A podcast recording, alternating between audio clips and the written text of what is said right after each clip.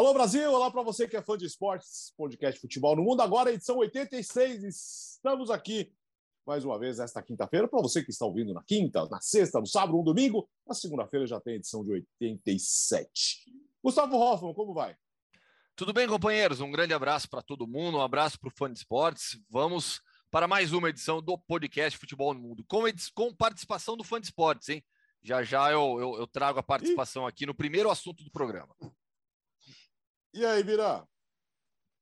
Bom, é um meio de semana interessante para mim, para o Bertozzi que, que está se ausentando hoje, chinelou hoje, para o Jean Opa. também.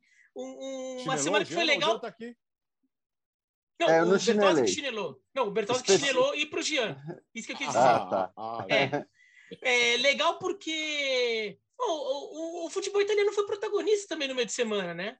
Assim, com, com dois jogos grandes, é, com bastante história nesses dois jogos, um pela rivalidade é, local, outro por uma outra rivalidade também que é muito forte. E é legal ver o futebol italiano chamando tanta atenção, as pessoas também se preocupando em ver o futebol italiano, tentando é, voltar a entender o que, que é todo esse universo do futebol italiano, que para gerações mais jovens ficou um pouco para trás, mas ainda é um, um, um dos mais fascinantes da Europa. E aí, Jean? Pois é, tudo bem, companheiros? Como disse o Bira, ainda é um dos mais fascinantes para Europa. Agora, os jogos, vamos falar a verdade, Sim. não foram tão é. fascinantes. Por isso que eu falei que o, que o, futebol é, que ele é fascinante. Eu falei que ele, é, necessariamente que ele foi bom. Não, até eles foram, acho que abaixo da média do que a gente tem visto do futebol italiano de maneira geral, mas é, foi uma semana de muito assunto extra-campo mesmo, né? Então, assim, o, o futebol se destacar é, além do, do que acontece dentro de campo, acho que foi a tônica nessa semana e nós vamos falar muito disso nessa edição do podcast. Prazer estar com vamos lá. de novo. Começamos com o Chelsea. No fim de semana, o Abramovich havia falado que se afastaria do comando do clube e agora, nesta quarta-feira, ele comunicou oficialmente que o Chelsea está à venda, Gustavo. Pois é, é, vamos, vamos com calma no assunto, porque ele, é, ele merece uma profundidade é, grande. E aí, já coloco aqui a participação do Fã de Esportes. O Ian Cantuária fez uma crítica ao meu comentário na semana, na última edição do podcast, em relação é, à possível saída do Abramovich do, do. Ia falar do futebol no mundo, do Chelsea. Oh.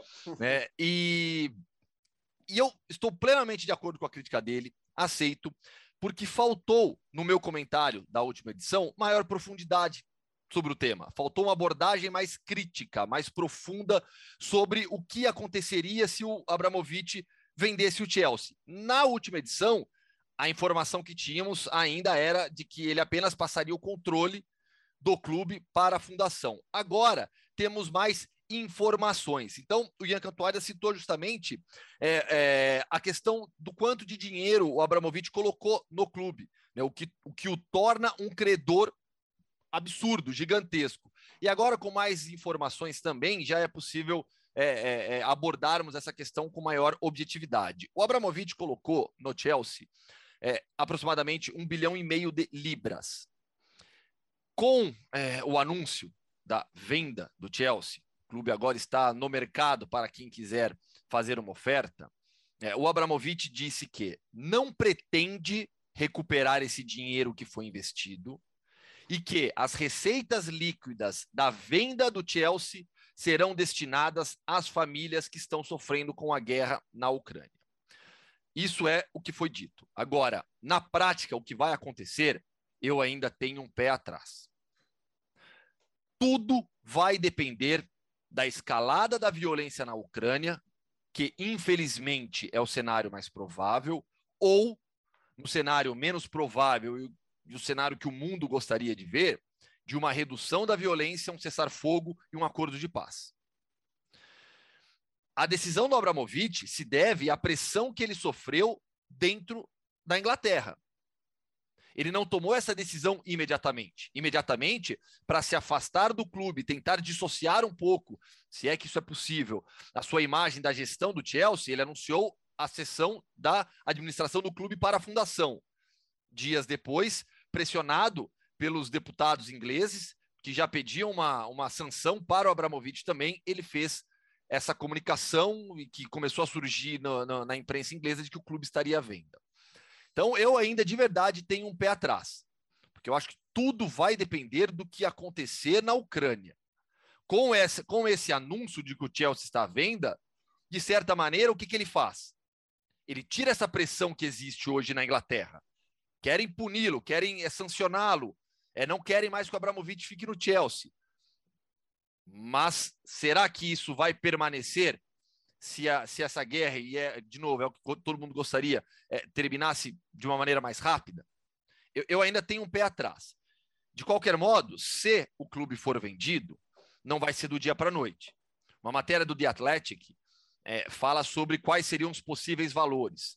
Né? Há, há cerca de um ano, um ano e meio, é, falava-se no mercado de 2,3 bilhões, 2,4 bilhões de libras. Com todos os últimos acontecimentos, na teoria, esse valor baixa por estar ligado a um russo, assim como o valor de todas as empresas russas no mundo baixaram pela, pelas sanções internacionais. Então, não há como definir hoje qual será o valor do Chelsea, mas o Abramovich não vai ceder o clube a qualquer preço. Então, eu acho que estamos vendo o início de um processo que eu imagino que será bastante longo. E ainda não tenho certeza sobre o fim. Se é que realmente o Chelsea será vendido. É. é, é, acho que o primeiro bom. momento, né, Gê, ele precisava fazer um, um, gesto político também. Tá? Acho que era a coisa mais importante. Ele precisava dar uma resposta política, Jean. Não, perfeito, Alex. Eu acho que é isso. Quer dizer, acho que a gente tem que ter todas as dúvidas sobre o que vai acontecer e não apenas sobre valores, né? Quanto vai custar o Chelsea. Acho que primeiro existe a dúvida sobre se essa venda vai de fato se concretizar, porque a gente já viu nos Estados Unidos as sanções contra os oligarcas russos, né? E essas sanções são de congelamento de bens, então de bens eventualmente apreendidos. É, e claro que ele, ao fazer isso, de alguma maneira já diz, ó, aqui a gente já já está resolvendo, né? Você já está de alguma maneira, como disse o Gustavo, aliviando essa pressão ao anunciar a venda de maneira formal com uma nota e tudo mais. Mas ele mesmo diz que não vai acelerar esse processo, quer dizer, isso mesmo, né? Essa, essa informação de que não vai acelerar o processo é, olha, tá à venda sim, mas a gente não vai correr com isso, mas saibam que está à venda. E a gente não sabe ainda o que vai acontecer na Ucrânia, né? E isso pode, evidentemente, influenciar nas decisões e nas sanções contra os oligarcas russos, contra a Rússia, etc. e tal. Então, tem, ele ganha um tempo, vamos dizer assim, ou ele diminui pelo menos a pressão em cima dele. Isso está muito claro. A questão do valor, é, me parece que assim, quando ele diz que não quer receber aquilo que ele emprestou ao Chelsea, de certa maneira, é, torna viável uma venda do clube. Porque a verdade também é a seguinte: se você for pedir um, um bilhão e meio, né, de, de, de, você, você vai pedir um dinheiro que, que, que, que o, o clube deve a você, você vai querer, além desse, um valor é, para a venda do clube e você está nessa venda inviável. Esses valores que estão se falando de 3 bilhões, de 4 bilhões, isso aí não existe. Eu acho que eu quero dizer, não existe. Ninguém, é, em sã consciência, pode pagar um valor desse por um clube de futebol que não te rende isso. Os clubes de futebol não dão esse dinheiro. Os clubes de futebol, é, eles são, em grande parte, projetos políticos, projetos de poder dessas pessoas que se metem no, no futebol. É, e esse é um caso do Abramovich também. Pode ter paixão, pode ter paixão pelo esporte em si, e a, e a partir da paixão pelo esporte ele gerou uma paixão pelo próprio clube. Não estou colocando em dúvida tudo isso, mas assim, quem vai pagar, do ponto de vista do negócio, por um clube esse valor, não está fazendo um bom negócio. Porque, inclusive, você encontra clubes é, à disposição para compra por valores bem inferiores a esse, e com um investimento bem menor do que esse, você transforma um clube num clube de futebol competitivo. Então, para mim, esse papo de 3 bilhões, 4 bilhões, não existe. Não consigo ver como viável uma venda como essa. Basta você ver o patrimônio dos caras cogitados para comprar o clube.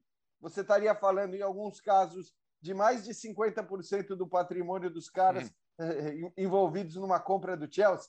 Que, que bilionário vai gastar metade do que tem para comprar um clube de futebol que não vai te render isso? Então, acho tudo ainda muito discutível, muito questionável se vai vender ou não vai, qual vai ser o valor. como disse o Gustavo, a gente tem que esperar. O que não é, é discutível é que se a venda acontecer, ao contrário do que ocorre quando, em geral, existem vendas de clubes, essa venda não é um motivo de empolgação para o torcedor, né? Não é, não é uma venda que gera aquela expectativa, pô, agora vai. Porque para onde mais pode ir o Chelsea depois de ganhar tudo que ganhou sob a gestão do Abramovich? Não, essa é uma venda que preocupa. Essa é uma venda que, ao contrário da venda do Newcastle, da venda do PSG, da própria venda do Chelsea lá atrás, do Manchester City, essa é uma venda que preocupa, não é uma venda que empolga. Acho que esse é um fato indiscutível. Posso só fazer um complemento, Biratã, por favor? Porque o que reforça também as dúvidas que eu tenho. Os ingleses hoje, assim como é, toda a comunidade internacional, estão muito preocupados é, com os russos, em pressionar de todas as maneiras possíveis para tentar acabar com a guerra. Mas, ao mesmo tempo, os ingleses fecham os olhos, os ingleses da Premier League fecham os olhos para os sauditas, que compram o Newcastle. Por isso que eu tenho dúvidas. Por isso que a longo prazo eu tenho dúvidas sobre o que vai acontecer. É, inclusive, é, até comentando rápido, já que você mencionou o Newcastle agora, eu fiquei pensando o pessoal lá da Arábia Saudita, fico pensando, hum, né? Podia já entrar com o clube prontinho se eles tivessem esperado um pouquinho mais e acabaram pegando o Newcastle que eles vão ter que reconstruir né, é, pegar o Chelsea era mais, seria mais prático ali para os objetivos deles. Mas ainda tem muita coisa que a gente tem que ver é, se desenvolver no, no, caso da venda do Chelsea, que tem muita coisa muito a ver com, com a guerra em si e com o, o, o caminhar da guerra. Por exemplo, o, o Abramovich, ele inicialmente anuncia que ia sair da administração e depois só que ele anuncia que quer vender o clube. Ou seja, ele tentou, num primeiro momento, ver se só saindo da gestão do clube eh, dava. E é porque ele deve ter percebido dias depois que politicamente não, não ia rolar, que não ia fazer muita diferença só sair da gestão. Ele deve ter percebido, de repente, outras coisas que também estavam se desenrolando que pudessem é, motivá-lo a querer vender. Por exemplo, quantos negócios dele na Rússia, ele não está fazendo um cálculo que ele vai ter problemas nesses outros negócios dele na Rússia por causa de sanções. E a partir disso, ele falou: bom, melhor é, é, se eu continuar com o Chelsea, eu vou é, eu, é uma empresa minha que é internacional, então é, é, mais fácil eu fazer algum dinheiro com, com o Chelsea do que com as empresas dele lá na Rússia. É, e o quanto, de repente, ele não precisa de, de liquidez, o quanto ele não precisa é, de, de alguma de injeção para alguma questão interna ali dos negócios dele. E daí o Chelsea é um, é um, é, só... é um negócio que ele pode garantir alguns bilhões. É...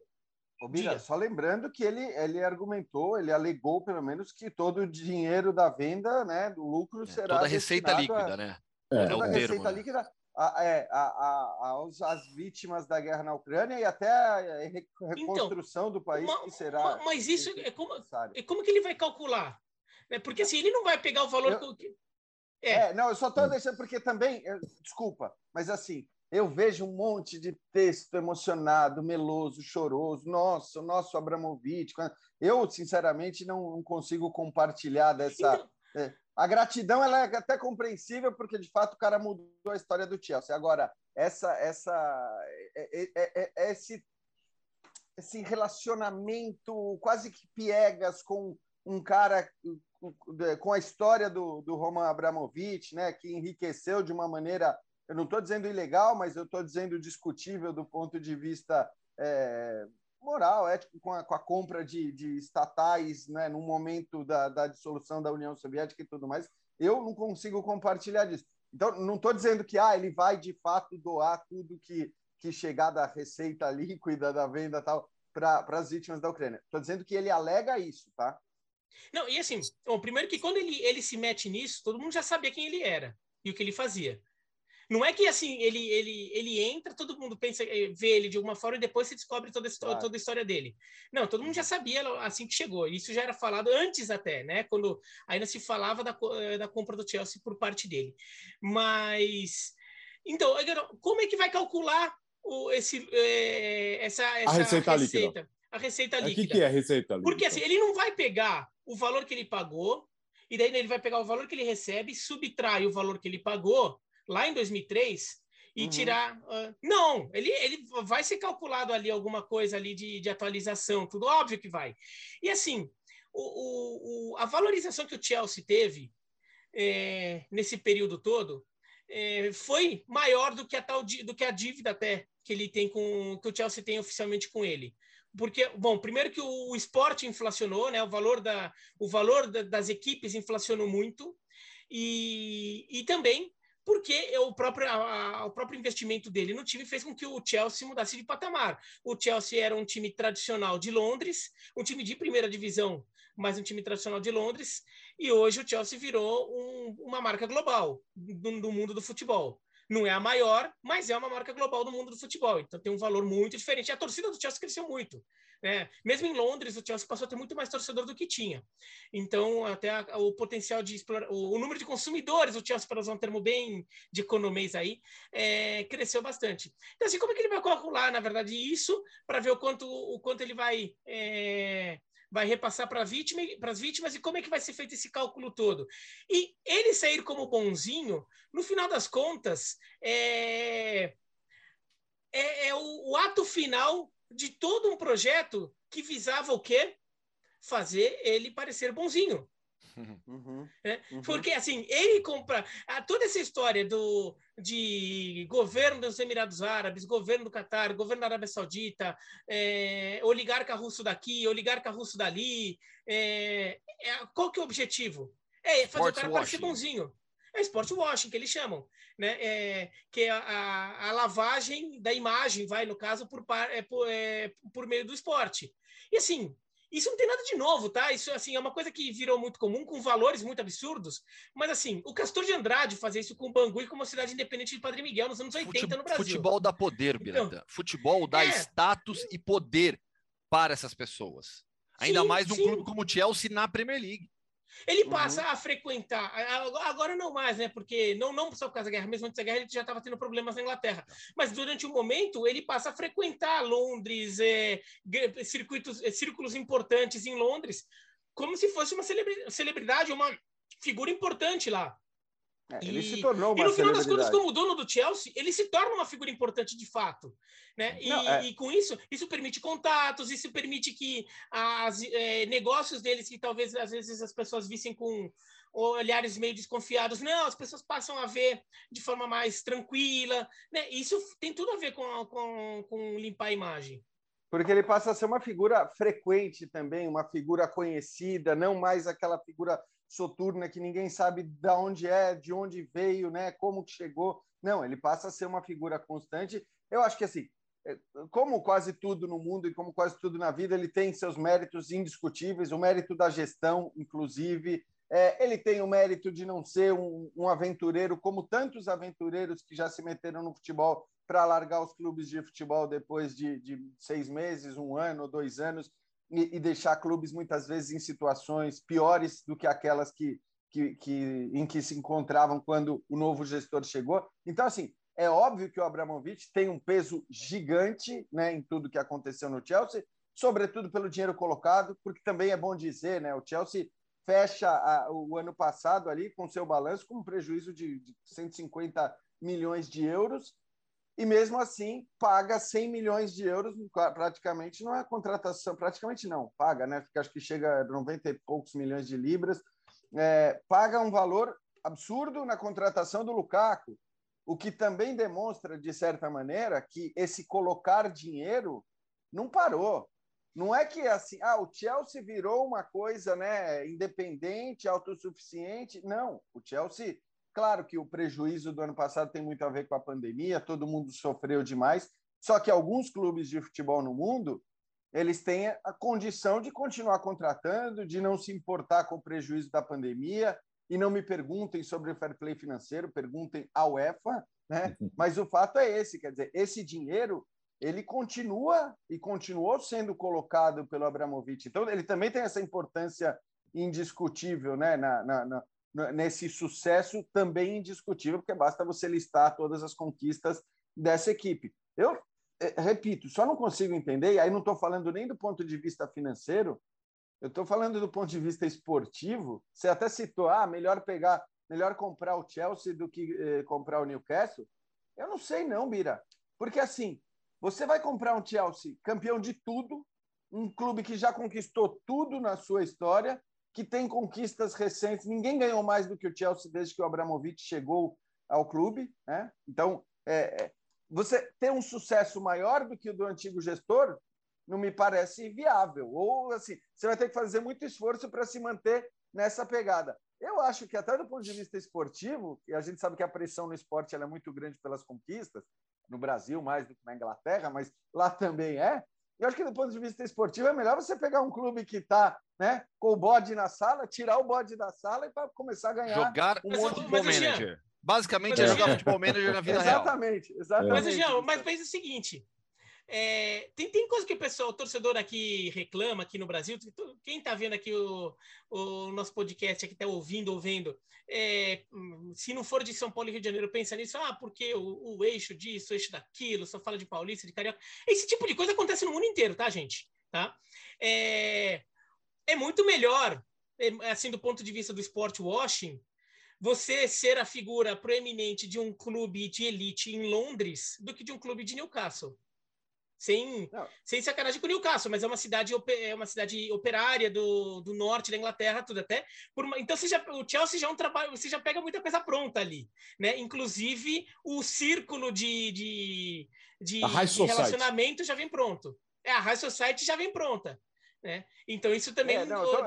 Sim, eu estou falando mais do ponto de vista esportivo mesmo, que eu acho que isso muitas vezes pode virar. A gente vê o exemplo do Manchester United, né?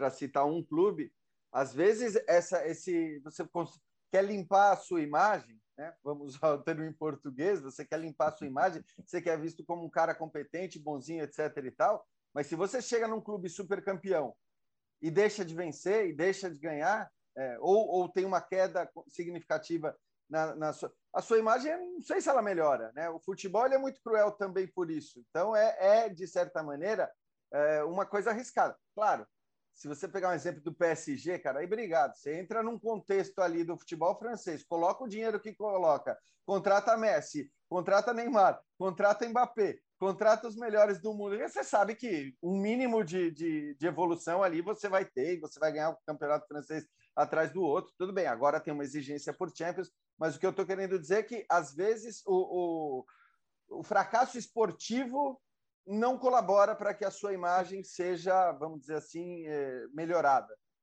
Isso, isso são assim, projeções aí para o Chelsea. Claro que muito, muita coisa ainda vai acontecer. De fato, alguém aparecer com o dinheiro que, necessário para comprar o Chelsea inteiro é difícil. Tanto é que um suíço aí que já foi cogitado como possível comprador do Chelsea, ele mesmo já deu declaração falando que é mais fácil ele entrar num consórcio. E então, a não ser que apareça algum zilionário ali muito disposto a do nada chegar e botar 3 bilhões de dólares, 3 bilhões de euros. Estou falando em euros, tá? É que seria os 2, alguma coisa de libras. mesmo o valor? Então, é isso que eu tenho dúvida. Então, entendeu? não, mas assim. É o, Gustavo estava falando. Mas mesmo que sejam 2 bilhões de, de, euros, sejam 2 bilhões, menos, muito menos que isso, acho difícil que seja também, viu? 2 bilhões de euros. Seria de euros que seria 1,7, 1,6 bilhões de libras. É, mas talvez um grupo, né, que se, que se reúne e daí cada um vai lá, bota um pouco, um pouco, eu assim, entre um aspas. Aí. Dá para que, é, um é, se juntar tudo aqui. Você é, põe um pouco. Agora, meu canal, eu venho do carro. Um e agora, o que, que poderia acontecer? O Chelsea ele já tem uma operação razoavelmente autossustentável no dia a dia dele. Tanto é que o Chelsea, é, por um, até um tempo recente, ele, o Chelsea chegou a ser é, proibido de fazer contratação, né? chegou a ter punição disso, mas mesmo antes disso, ele já vinha com uma política de, de gastar menos em contratações ali do nada, né? mais extravagantes. O, o, o Lukaku até aparece como um ponto bem fora dessa curva. É, agora, o perfil desse pessoal vai ser um perfil de quem realmente tá, vai querer manter o, o vai querer botar uma grana ali para ficar mantendo o, o Chelsea ali de, de, qualquer maneira, ou vai ser um pessoal que não, não, vamos, vamos trabalhar para a conta fechar. Porque se for um investidor que está querendo lucrar com a operação, ele vai, ter, ele vai ter que se preocupar muito em fazer a conta fechar. Ele e para fazer mal. a conta fechar, Na comparação com o Abramovich, ele vai se dar mal. É, então, e para fazer a conta fechar, aí a gente vai ver que assim o perfil de gestão que o Chelsea teria que ter iria, vai, ficaria talvez ficasse algo parecido entre Arsenal, Tottenham e Liverpool. É que o Liverpool tem um sucesso esportivo muito grande, porque é uma gestão esportiva muito bem feita, que faz com que os resultados sejam muito superiores até o que, o que se esperaria pelo dinheiro que, que é colocado. Tottenham e Arsenal, por exemplo, também tentam fazer a conta fechar, mas eles não conseguem otimizar também o dinheiro colocado. Eu, eu, é, eu é, imagino que o, que o Chelsea vai ficar mais ficasse talvez com, com esse patamar só para o torcedor começar a imaginar. Ou se ou arranja um, um, um maluco ali, um trilhardário maluco, hoje. querendo limpar a barra dele, ou então o Chelsea vai ter que, vai, vai ter, que ter um perfil de investimento mais parecido com um desses clubes, vai torcer para ter um sucesso como o do Liverpool, mas não é tão fácil. O Liverpool não chegou onde está porque é fácil, é porque só ele conseguiu. Talvez o Chelsea fique ali, né? O, o, em perfil de investimento, tipo, até contrata jogador caro, mas se também vem proposta para levar, leva como o Coutinho saiu do Liverpool quando veio proposta, é, o, como o Arsenal não segura jogador, se precisar. Eles também não fazem contratações malucas, o Tottenham você vê que não gasta dinheiro com jogador, uhum. essas coisas. Talvez o Chelsea fique um pouco assim, mas vai continuar sendo um time forte, né? Não é que o Chelsea, ah, não, vai, vai ir para o patamar lá, décimo primeiro colocado do inglês. Mas é que o Chelsea hoje, né, Gustavo? Se você somar o patrimônio que ele tem só de jogadores, meu, ali já tem bilhão. Tem, tem. Não, o, é. o Chelsea, como a gente falou na semana passada. É uma, por isso que é uma já... conta difícil, né? Sim, o Bratan tocou nesse ponto. O Chelsea hoje é um clube autossuficiente.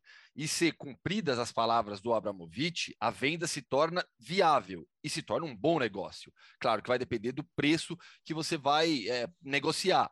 Mas hoje o Chelsea faz parte do Big Six, o Chelsea é uma marca global, o Chelsea tem um valor de mercado que é muito difícil de mensurar. É muito difícil. É, como que você vai medir o valor de um clube como o Chelsea? Então é realmente uma conta difícil de fechar. Fato é, é, o Chelsea está muito bem consolidado como uma potência global. E não vai mudar. Não vai mudar. Porque o investidor que chegar lá é, seguirá com essa ideia de manter o Chelsea como uma potência global. É, mas, é, o, mas, coisa, mas, né? mas, o investidor ou o consórcio, nós falamos aqui, é, não é todo mundo que vai topar todo ano botar dinheiro, né? Não, mas então, aí, mas é... aí, mas aí eu sigo a linha do que o Biratã falou. É muito mais provável, por exemplo, você pegar um fundo de investimento americano que já lida com outras modalidades, que já tem é, é, é, expertise na, na, no esporte, que já tem equipe na Major League Soccer, na, na Major League Baseball, na NBA, e que sabe como administrar um clube de esporte, uma equipe de esporte, eventualmente que já tenha clubes é, em outros lugares também.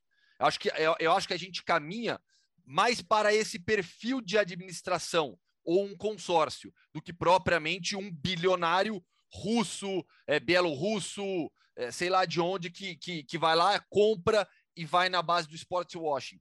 É, a outra opção é uma nação como faz o Catar, como faz é, Emirados Árabes Unidos, como faz a Arábia Saudita, Arábia é buscar um clube. Então, mas é, o ponto é esse para mim, Gustavo. Hoje, o Chelsea, né, e eu estou de acordo que ele é autossuficiente, só que não basta você ser autossuficiente, talvez, para você conseguir brigar com os maiores clubes, ou os mais ricos. Maiores não, de maneira alguma maiores.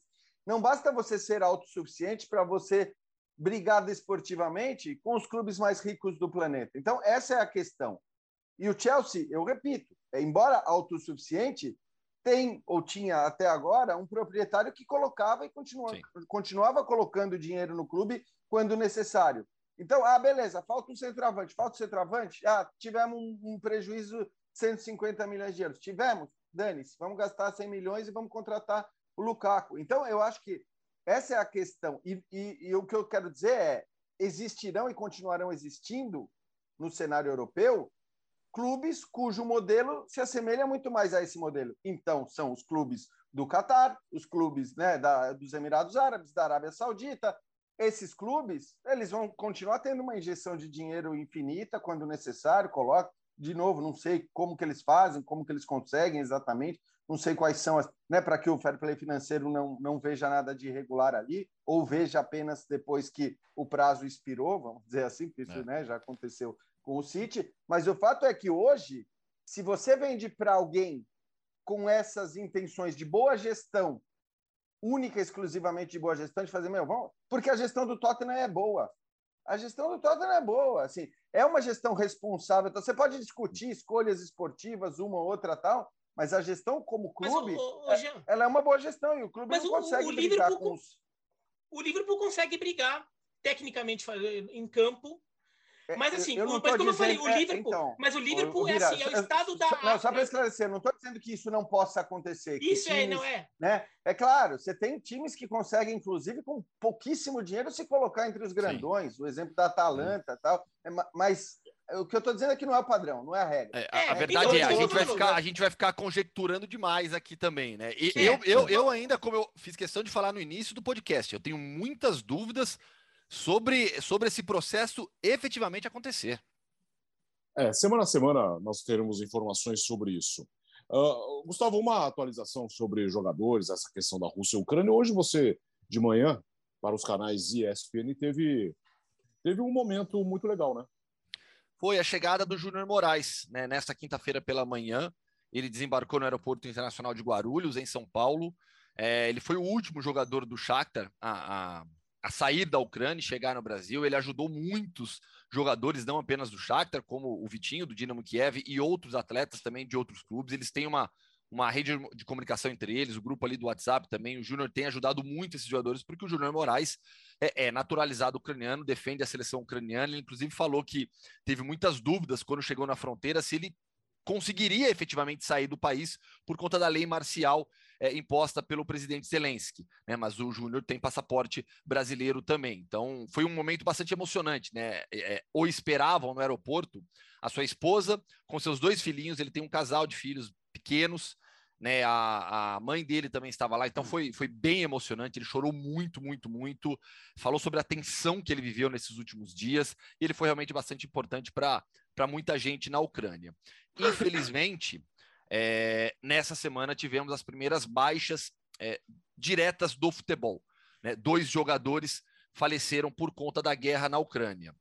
O Vitaly Sapilo, de 21 anos, que estava é, lutando pelo exército ucraniano, ele, é jogador da, ele era jogador da base do Karpat Lviv. E o Dimitro, Dimitro Martinenko, de 25 anos, é um atleta amador do Gostomel, FC Gostomel, ele estava em casa com a sua mãe quando a residência foi bombardeada. A FIFPro, que é a entidade internacional dos jogadores de futebol, confirmou essa informação. Infelizmente, as duas primeiras baixas de atletas nessa guerra. Sobre os brasileiros, Alex, é, dos jogadores de campo, é, nas últimas horas, apenas notícias positivas. Hoje, quinta-feira, o, o Rodrigo Albatroz, jogador do Volchansky, ele estava no leste ainda, ele seguiu em viagem nos últimos dois dias e chegou à fronteira com a Moldávia, já deixou a Ucrânia. Além dele, atualizando em relação às últimas edições do podcast, né, os atletas do Metalist, o Fabinho, o Derek e o Marlison conseguiram deixar a Ucrânia, foram para a Polônia, junto com. se encontraram na Polônia, mas o, o Lucas Rangel, do Vorskla Poltava, também foi para a Polônia. Além deles, é, os jogadores do Zoria, os Arial Luganski, né, o Guilherme Smith, o Christian e o Juninho, que viveu um drama enorme porque é, teve que dormir ao relento com a, com a, esposa, a criança pequena, temperatura negativa, também conseguiram deixar o país. Esses já estão, inclusive, é, é, retornando para o Brasil. Então, notícias positivas em relação a alguns, ainda difíceis em relação a outros. Por exemplo, é, jogador de futsal, Everton Florencio. Ele joga no MFC Prodexim. Ele está em Kherson, cidade ao sul da Ucrânia, próxima à Crimeia. Citamos até essa, essa, essa cidade em outras edições do podcast, que foi para lá que a Federação Ucraniana é, fundou, criou um novo Tavria Simferopol.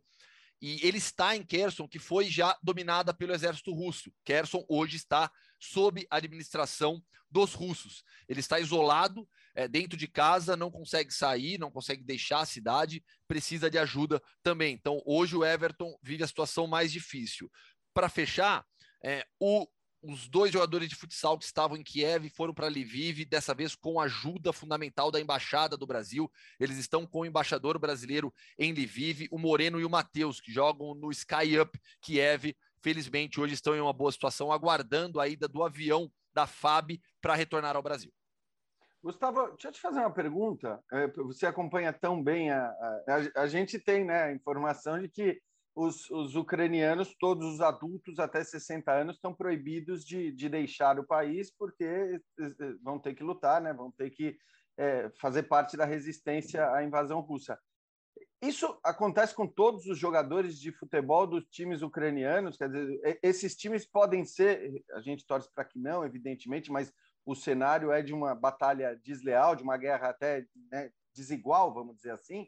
É, Jean, a gente pode ter os times dizimados? É... Sim, é possível. Assim, nesse momento, a lei marcial ucraniana, que impede que adultos, homens de 18 a 60 anos deixem o país, eles não estão obrigados a combater. Há os reservistas, os reservistas foram convocados, mas os civis ucranianos, eles não são obrigados a combater, eles não podem deixar o país porque podem ser convocados a qualquer momento e serem obrigados a lutar, mas eles não estão obrigados nesse momento. Tanto é que a população que está pegando em armas está pegando em armas voluntariamente. O governo está uhum. fornecendo essas armas, é... grupos estão sendo montados e você tem hoje patrulhas feitas por civis. Nos relatos que os jogadores brasileiros me passam, é... são muitos checkpoints em vários locais de todo o país porque eles estão em busca de espiões russos, espiões bielorrussos, pessoas infiltradas da Chechênia, que são muitas. Então há um controle muito rígido, e esse controle não é feito apenas pela polícia ou pelo exército. Grupos civis armados estão fazendo também. Então, não há hoje relatos de jogadores, pelo menos os mais famosos, ucranianos, uhum. em combate, mas há relatos de atletas olímpicos em combate. Né? Inclusive, mulheres também. Né? Há, há, relatos hoje de atletas, homens e mulheres, já em combate pela, pela defesa da Ucrânia. Para fechar a atualização sobre tudo isso, Alex, Marcos Gisdol, que é técnico alemão do Lokomotiv, ele pediu demissão do Lokomotiv por, porque disse que por tudo que ele pensa, por tudo que ele acredita nos, entre os valores dele, não seria possível seguir comandando um clube russo. O Lokomotiv não confirma informação, na verdade, diz que o demitiu. Há esse choque de informação, mas fato é, o Marcos Gisdol não é mais treinador do Lokomotiv Moscou. Uh, Copa Itália agora, semifinal. Nós tivemos jogos de ida no meio de semana, 0 a 0 para o clássico Inter e Milan. E a Fiorentina em casa tomou um gol no finalzinho do jogo e perdeu para a Juventus por 1 a 0 Viragiano. É, o, o caso da Fiorentina foi foi muito marcante, né? Porque o jogo não, como a gente, como já comentou no começo do, do, do, podcast, o jogo não foi, nenhum dos dois jogos foram grandes jogos. Né? A, a até ataca mais que a Juventus, tem, tem mais volume de jogo, mas também é verdade que teve uma realmente chance perigosa de gol que foi uma, uma bola do Iconê na trave num contra-ataque, né, que ele limpa a jogada tira do, do Perim, mas acerta a trave. Um outro lance de perigo da, da Fiorentina foi mais um erro de saída de bola da Juventus, um erro do Perim. É, mas foi um jogo que caminhava, vai, para o seu empate ali, que a Fiorentina talvez se lamentasse um pouco, porque ó, a gente até que teve bom volume de jogo, um pouquinho mais de capricho nas finalizações, talvez a gente até ganhasse da Juventus. E daí chega lá no finalzinho, né?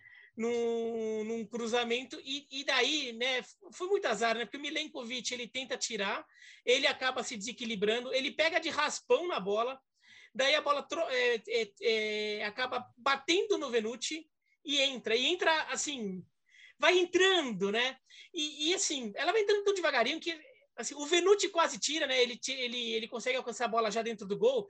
E o Milenkovic, se ele não tivesse na jogada ali tentando dar um, uma voadora ali na bola, né? Um, um voleio meio torto ali na bola, se desequilibrado, se ele tivesse ficado inteiro na jogada, talvez ele tivesse tempo de, de chegar, dar dois passos ali e chutar a bola para longe. Mas não, né? Ele estava caindo, o, o Venuti estava assim, baralhando com a bola, ela acaba entrando. O Venuti fica desconsolado dentro do gol quando, quando sai, porque para a Fiorentina perder da Juventus é sempre muito doloroso. Ainda, Ainda mais, mais no jogo eliminatório. Contexto. Jogo é.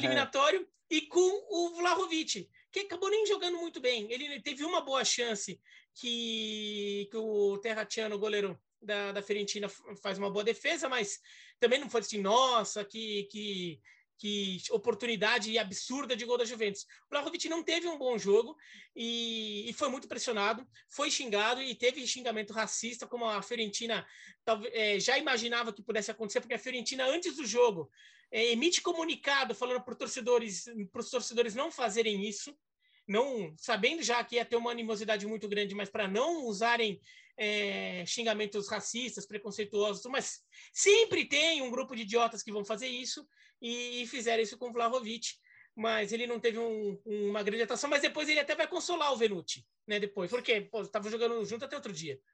Ô, é, Gia, legal. Gia, Fala, Provo... fala, fala, Ó, meu professor de italiano fez questão de mandar durante o jogo, ele é torcedor é. da Juve, uma provocação, só para mostrar como, é, como um, um torcedor da Juve é, é, zoa a, o torcedor da Fiorentina nesse tipo de situação. Inclusive pela transmissão, viu? Por causa da transmissão. Ele falou assim, ó.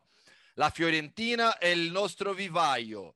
Per non parlare di Baggio e Chiesa Bernardeschi, Allegri, Vlahovic, Vivaio Viveiro, né? Ele que brincou é. ali com a situação de que é de lá que a gente pega vários jogadores. É a nossa base. Isso. É, é a nossa base. É a provocação é. E... de um torcedor da Juve. Né? É, e, e, por isso que cada vez que uma contratação como essa do Vlaovic, a gente teve o Chiesa também recentemente acontece, isso mexe demais com o torcedor da Fiorentina, né? Como disse o Bira, o Vlaovic foi mal nesse jogo, né? Muito, pegaram muito no pé dele, marcaram bem, e o Vlaovic não, não apareceu no jogo. Acabou sendo um resultado muito cruel para a Fiorentina, porque acho que jogou até mais que a Juventus.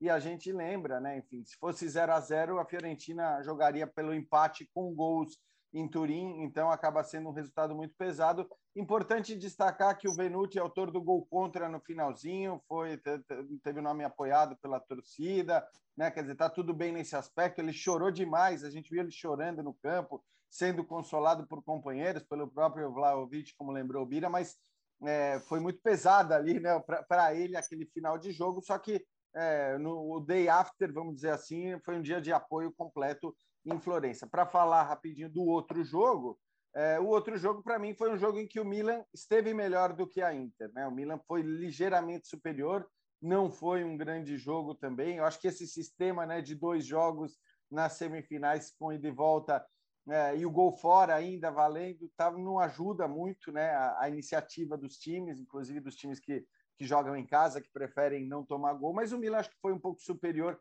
Lembrando, o Milan jogava em casa nessa partida contra a Inter. Portanto, se houver empate na próxima partida, com gols, é o Milan quem avança. E isso acho que é uma belíssima vantagem se a gente levar em consideração que os três derbys disputados entre Milan e Inter até aqui foram derbys muito iguais, muito disputados. Né? É verdade que o Milan ganhou o penúltimo com os dois gols do Giroud no finalzinho e tal, mas foram três jogos muito parecidos, muito iguais, de muito equilíbrio. Portanto, um, um empate com gols é um resultado bastante possível, bastante provável até, eu diria, e essa é uma vantagem que o Milan leva para o jogo de volta, embora o San Siro vai estar tomado né, por torcedores da Inter, talvez até já com 100% do público, ou 75% no pior dos casos, mas uh, apesar da torcida da Inter, o, o Milan vai ter essa vantagem do empate com gols, que acho que é significativo. É, lembrando que assim né, na Itália, tu, assim o a divisão de torcida é como se fosse um jogo da Inter contra um time de outra cidade. Né? Não é porque, ah, é porque o estádio é o mesmo, meio a meio, ou todo, toda a curva, a curva é como os italianos chamam o setor atrás do gol. Né? É, toda a curva, uma das curvas é toda do Milan. Não é assim que, que, que divide, é como se fosse um jogo da Inter contra, sei lá, contra o Napoli. É, então, como teve muito mais torcida do Milan agora, vai ter muito mais torcida da Inter. Uh, destaques rápidos agora, Gustavo. Começamos na Espanha com a Copa do Rei. O Valência bateu o Bilbao, é o primeiro finalista. Nesta quinta-feira conheceremos o segundo entre Betis e Raio Valecano, dois times que fazem ótima campanha no Campeonato Espanhol. Aliás, falando em Campeonato Espanhol, Real Sociedade volta à briga no G4. Pois é, Real Sedar é, venceu seu jogo atrasado na semana, é, passou o Vila Real, está na briga por Champions League, que vai ser sensacional em La Liga, porque a gente tem Real Madrid e Sevilha muito bem colocados. Depois está todo mundo: Betis, Atlético de Madrid, Barcelona, Sevilha, Vila, é, Sevilha não, é, é, é, Real Sociedad, Vila Real. Vai ser bem legal essa briga por Champions League e essa equipe da Real Sociedad é muito boa. Na Copa do Rei, no aguardo do segundo finalista, o Betis é, venceu na ida já o Raio Valecano decide nessa quinta-feira. O Fã de Esportes, provavelmente ouvindo esse podcast, já saberá é, o vencedor desse confronto. Quem já sabemos é o Valência, do José Bordalás, que venceu o Atlético Bilbao por 1 a 0 depois de empatar na ida fora de casa, venceu no Mestalha por 1 a 0 um belo gol de fora da área, marcado pelo Gonçalo Guedes. Por que é importante?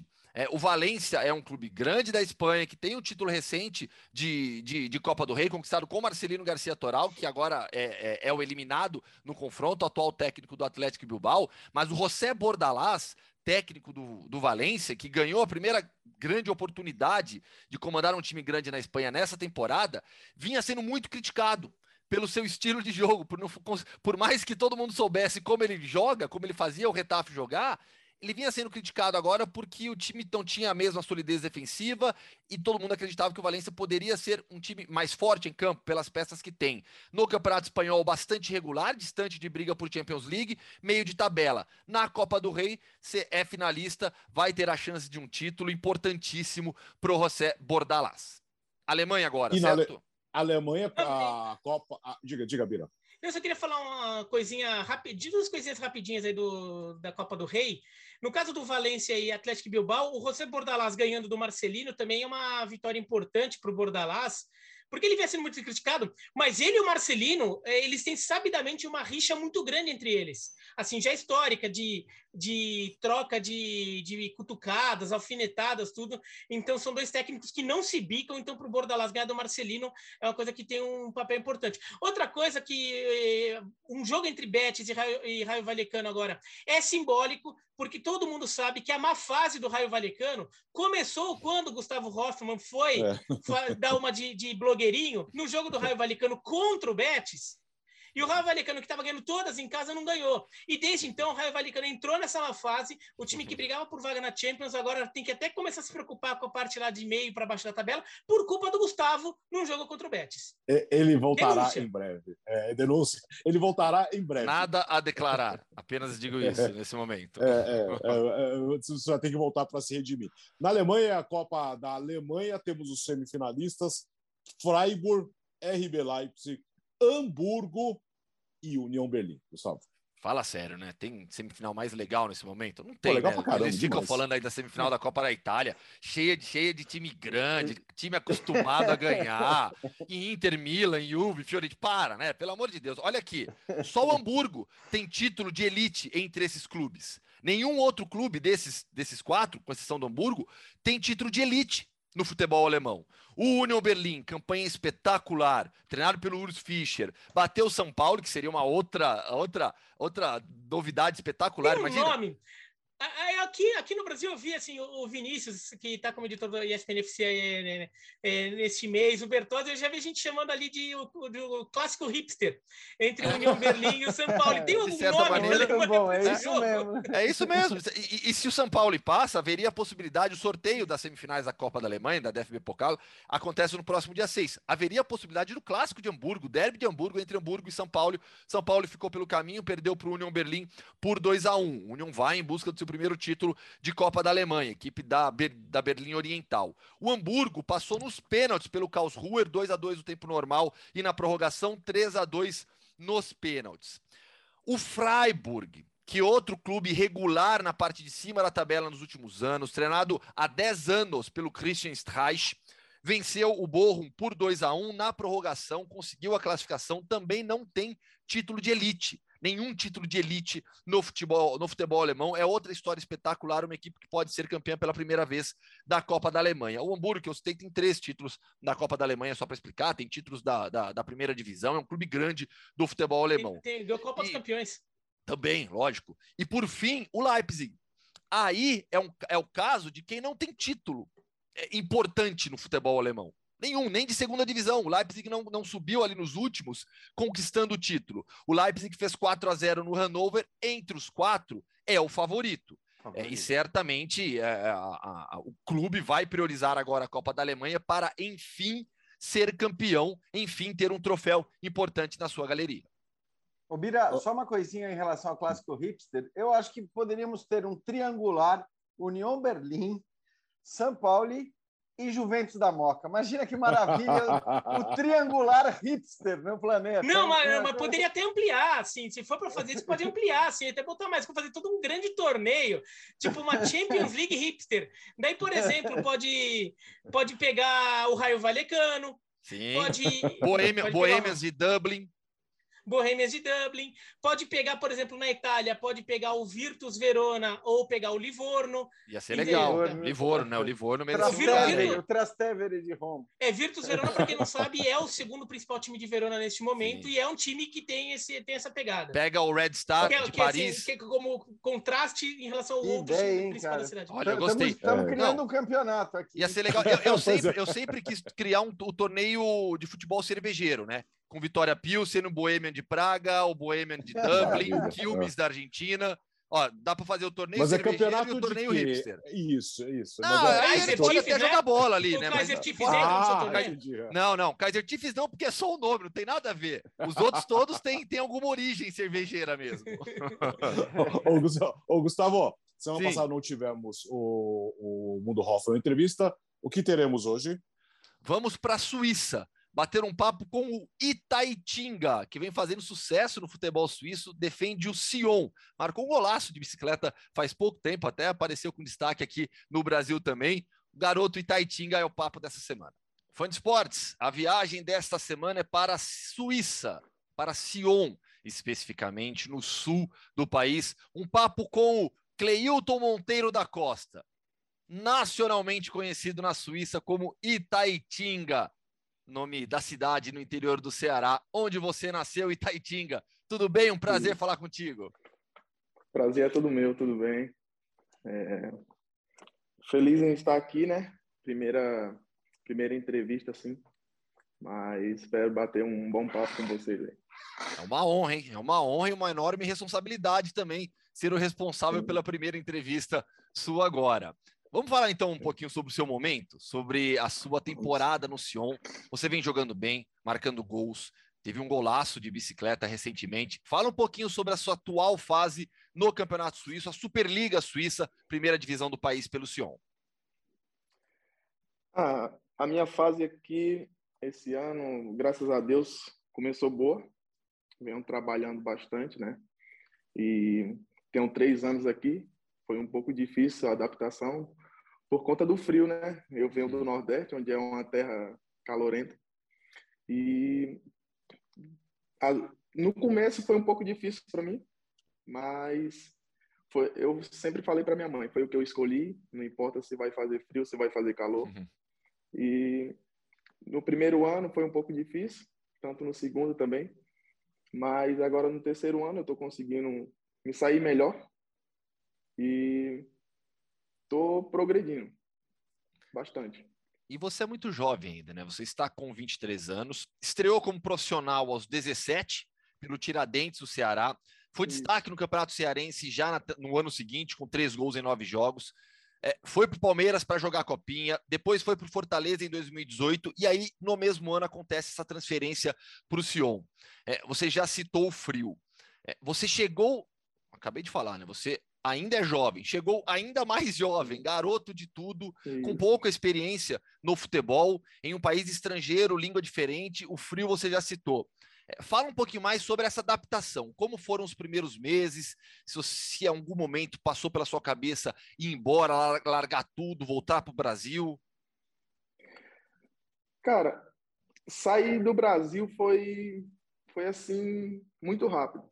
Voltei do Palmeiras, Estive no Tiradentes e fui para Fortaleza, sendo que no Fortaleza eu não joguei. Sim. No Fortaleza recebi logo, a, o meu empresário me passou que eu vinha, eu falei, eu vou. É isso, é o que eu escolhi. Aí eu vim aqui, foi muito, assim, cheguei sem entender nada, né, velho? Eu não sabia que eu ia vir para um lugar onde o povo fala francês. Aí, aqui mesmo, com meus companheiros, era muito difícil, até mesmo dentro do campo por conta da língua. E eu falava com eles por gesto. Não sabia o que fazer. E fui pegando, depois fui pegando, fui me soltando e consegui aprender. Parlez-vous français maintenant? Um pouco, um pouco. Ah, já tá, já tá bem, já tá bem. Sim, É, Hoje sim, em dia, no clube, é, você tem mais alguns companheiros brasileiros também, né? Isso já ajuda na, na, na ambientação, Sim. né? É por isso que eu digo que é, foi um pouco difícil. Eu não falo 100% francês, Claro. mas eu já consigo falar. Eu consigo resolver algumas coisas, consigo resolver muitas coisas, né? Na verdade. E por conta de ter muitos brasileiros aqui, eu não fico tanto com, com outras pessoas que falam outra língua. Eu fico somente com os brasileiros. Sim. É, onde é tem isso, aquela resenha, né? é, isso aí acontece demais, né? Mas, é, assim, Sim, sim. olhando, agora você está evoluindo, está progredindo, mas é, você imaginava, né? Garoto de tudo lá no, no Tiradentes, começando a jogar bola, pouco tempo depois, seis anos depois, morando na Suíça, falando francês, jogando um campeonato de um por- de uma importância legal na Europa. Eh, Você imaginava um negócio desse? Na verdade, eu não imaginava. Não imaginava, não. Assim, tão rápido, assim, eu não... Ué, Eu penso, to- todo jovem pensa, né? Ah, vou para a Europa. Mas não assim, num piscar de olhos e vou, mãe, ajeita a mala que eu tô indo. Imaginava dessa forma. E, e- e o Arthur Cabral, que foi negociado agora pelo Basel com a Fiorentina, cansou de meter gol aí no Campeonato Suíço, na Conference League. De certa maneira, ele vira um exemplo para você, que é atacante, está na Suíça e almeja eh, voos maiores na Europa? Sim, claro, velho. É, eu sou um torcedor do time que ele jogava no, no Brasil, né? Ceará. E can- isso, cansei de comemorar gols do Arthur. Cansei, cansei. O Que cara, pra mim, era o foda. E eu venho pra cá e jogo contra ele, falo com ele. Eu até falei pra ele pessoalmente. Pô, mano, sempre te admirei e tal. Falei, né? Porque eu, as coisas que eu sentia por ele, por ele jogar pelo clube de coração. E falei com ele pessoalmente. Aí o cara chega aqui e faz o que ele fez, né? Não só eu, mas todas as pessoas aqui, até os, os franceses, suíços, se impressionaram com, com o Arthur aqui. Ah, que história legal, meu. Que história legal de verdade. E como foi o seu empréstimo para o Paul? Né, porque sempre que um jogador é emprestado, é, vem aquele ponto de interrogação, né? Fala, caramba, você é emprestado, é, o que, que será que o clube está pensando? Como foi o seu empréstimo para jogar na segunda divisão da França pelo Pau? Aqui é um time onde muda muito o treinador. Tá. Aqui eu tenho três anos aqui já peguei sete, sete ou seis treinadores. Nossa, jogador brasileiro E- então se adapta rápido, né? Isso.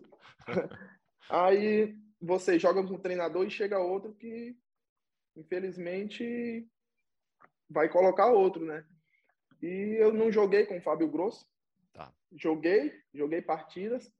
E depois de um tempo, de um certo momento, eu não não estava jogando com ele. Aí tem um auxiliar aqui, que ele é brasileiro, mora aqui há 34 anos, é até José Simval. E ele falou para mim, ó, tem um time na França para você ir, a situação do clube não é boa, estão em último, muito difícil, e eles estão querendo que você vá. Eu conversei com ele, falei, professor, eu chamo ele professor, professor, eu vou para a França, eu vou jogar e eu vou mostrar o que eu sei fazer lá. Onde, onde eu fui, o time estava em, de- em vigésimo, se eu não me engano, em último, isso, em último, e nós passa... quando eu cheguei lá, nós passamos 10 partidas sem perder, onde eu joguei todos os jogos depois que eu cheguei, e eu consegui ajudar a equipe. Depois voltei para cá e estou jogando, né? O técnico atual é o Paulo Tramezzani, né? Isso. Com ele, com ele tá, com ele você, ele já, ele já tem mais confiança em você, né? Sim, porque ele já teve uma passagem aqui, né? Antes, e eu estava aqui, jogava com ele também. Uhum.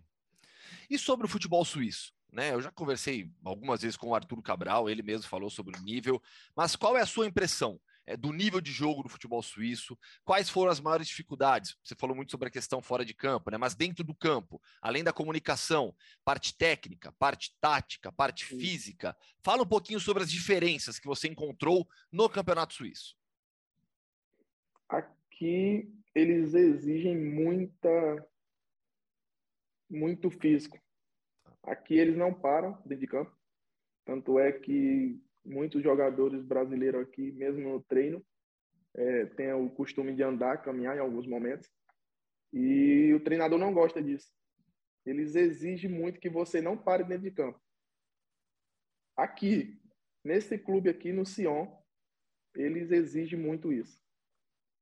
Tanto é que todos os dias, depois do treino, você vai ver a planilha lá, ó, você não está bem nisso, está correndo menos, amanhã eu quero que você faça um pouco mais. O GPS acusa, né? Isso. É, a parte física era sempre muito muito forte no futebol europeu de, de maneira geral. E na parte tática, você teve dificuldade? Para você foi tranquilo? Para mim foi tranquilo. Na parte tática foi foi mais fácil. E em relação à sua vida é, fora dos campos, no dia a dia, né? Você mora sozinho, está com a família? Como é o seu dia a dia em Sion? No começo eu morei, morei com um amigo brasileiro, nós moramos juntos. E agora ele desceu para o AP de baixo e eu estou morando só. Tá. E aqui, quando eu, nas horas vagas, eu não gosto muito de sair, né? Não sou esse cara, eu não bebo, não bebo álcool, né? Bebida alcoólica. E eu fico mais dentro de casa, brinco aqui, alguns jogos, ou então vou ali no, na sinuca, no bilhar do lado, onde tem uns amigos. Brinco um pouco, depois venho para dentro de casa. E é essa rotina. Treino, eu já, casa. Eu reparei que a cadeira é de gamer. É, essa aqui é de game. essa aqui é Qua, de game. Quais são os jogos? Eu jogo Free Fire. Tá. É, é, é, o que tá todo mundo jogando hoje em dia, né? Eu sou ruim de game, viu? Já admito é, de, de, de, primeira para você, mas eu sei que tá todo mundo jogando esse, né? Eu também eu não sou, não sou ruimzinho, não. Dou umas balinhas. Dou umas balinhas. Boa. E Itaitinga tem quantos habitantes? Cara, eu não me recordo no momento. Mas é eu pequenininha. no momento. Sim, é pequeno, é pequeno.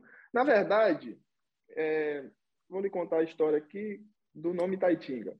Manda. Eu fui fazer um teste no, no Tiradentes e eu chegando lá, o treinador perguntou: Você mora onde? Eu falei: Mora ali pro lado de Taitinga. Apontei, né? Do nada ele me deu o colete, botou. No meio do campo lá ele gritou: Taitinga! Eu não olhei, não. Taitinga, nunca ninguém me chamou de Taitinga. Sendo que ele gritou: Taitinga! Aí eu não olhei, ele é tu, menino. Aí eu falei, aí eu fiquei pensando, Taitinga, velho, me chamar de Taitinga. Aí pegou. Aí eu falei, é, agora todo mundo tá me chamando de Taitinga, eu vou levar esse nome comigo. E aí ficou de vez. Aí ficou. Mas você nasceu ou não em Taitinga? Não, nasci em Fortaleza. Ah, agora, agora entendi. Não, eu não nasci lá.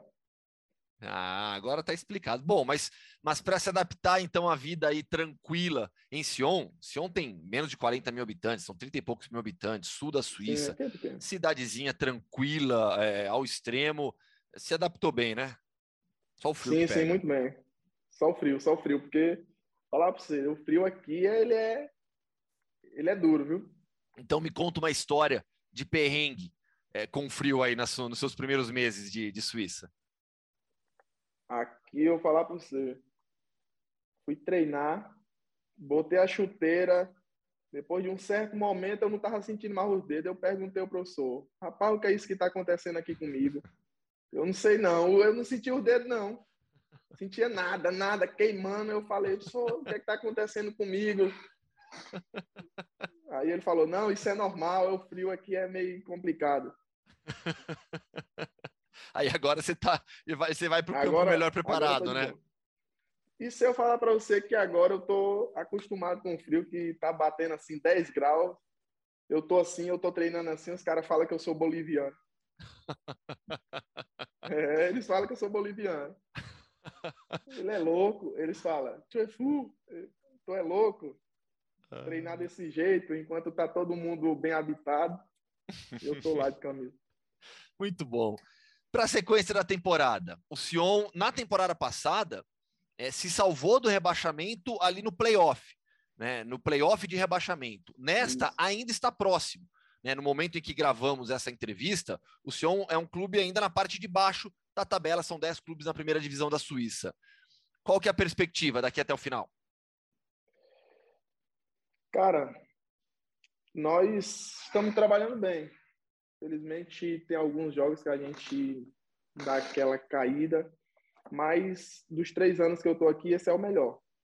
Esse é o melhor. Estou vendo o time progredindo e tenho certeza que a gente vai terminar ali nas cabeças. Seu contrato vai até quando? Até próximo ano. Boa. Então dá para meter muito gol aí na Suíça ainda e partir para um contrato melhor ou para um clube maior ainda na Europa. Certamente esse é seu objetivo, né? Claro, claro. Eu vim, eu vim para cá mesmo. Eu tinha sempre, pô, sou fã, sou todo jogo que eu vou jogar, eu tenho que assistir os vídeos do Adriano Imperador antes. É o cara que sou fã, sou fã mesmo. É a sua inspiração. Isso. Aí é, aqui tem hora no treino que eles me chamam de Adriano Imperador. por conta da força, eu sou esquerdo também, né? Da mesma forma. Boa, vai virar, Mas, o, imper... vai virar é... o imperador de Taitinga. Ah, se Deus quiser. Estamos lutando para isso, trabalhando forte. Boa. Taitinga, foi um prazer enorme, papo muito gostoso, papo muito legal contigo. Tenho certeza que o fã de esportes gostou muito também. E quero te desejar boa sorte nessa sequência de temporada e na próxima também, que chovam gols para você na Suíça. Amém. Amém. Muito obrigado. Prazer é todo meu, viu? É, pela primeira aqui, tô me sentindo bem. Foi bem, pô. Foi muito bem, tá? Valeu, Itaitinga. Valeu, abraço. É isso. Ô, Alex. Nossa. Oi, diga, Jean. Não, eu só fiquei curioso porque acho que é a primeira vez que eu faço sem a presença do Bertozzi. Ah, não, eu já hum. tinha feito. Mas é, é, quando o Bertozzi não está, não, não tem vinheta pro mundo rock. Não tem ninguém arrisca Não, então, fazer. o que já aconteceu... Ah, não, já aconteceu. convidado. André Linares já trouxe é. vinheta, por exemplo. Agora, você está convidado a fazer vinheta. Faz uma é. vinheta, uma vinheta pós, pós, é. pós entrevista. Faz uma Não, pós. Vou pensar para a é- próxima. ah, próxima. porque aí a gente ia dar trabalho o pessoal da edição fazer aquele voltando, sabe? E aí então só vinheta. Encaixa, dá só dá trabalho. Vamos embora. Edição 86 do podcast Futebol no Mundo. Valeu, Jean. Volto sempre. Valeu, valeu. Abraço, amigos. Valeu, Birá. Valeu e, bom, é, segunda-feira tem mais e alguns desses casos aí, muita coisa ainda vai desenrolar, então vale ficar acompanhando podcast a podcast. É, episódio a episódio, a caminho do 100. Tchau, Gustavo. Eu fiz a sonorização do uh, pessoal novo, nem sabe o que é isso, né? Era o barulho de voltar a fita, né? a fita, voltar a fita, é, fita cassete. Valeu, gente. Ou então quando você pegava a caneta e ficava girando. É ficava girando. Era divertido, vai. Tinha, é, tinha, tinha que ser caneta bic, né? Porque ela tinha aquela isso, onde, é, ela tinha aquela onde é. E na fita de né? videocassete tinha que ser aquelas canetinhas, né? De, de colocar na, em lousa, assim, aquela canetinha que, que cabia no videocassete direitinho. Pincel, pincel. É. Pincel, tipo pincel, ator. É, é isso aí. É, não dá, é. É, girar com lápis, como eu estou segurando aqui, não dá, não. Gira, gira, não sai do lugar.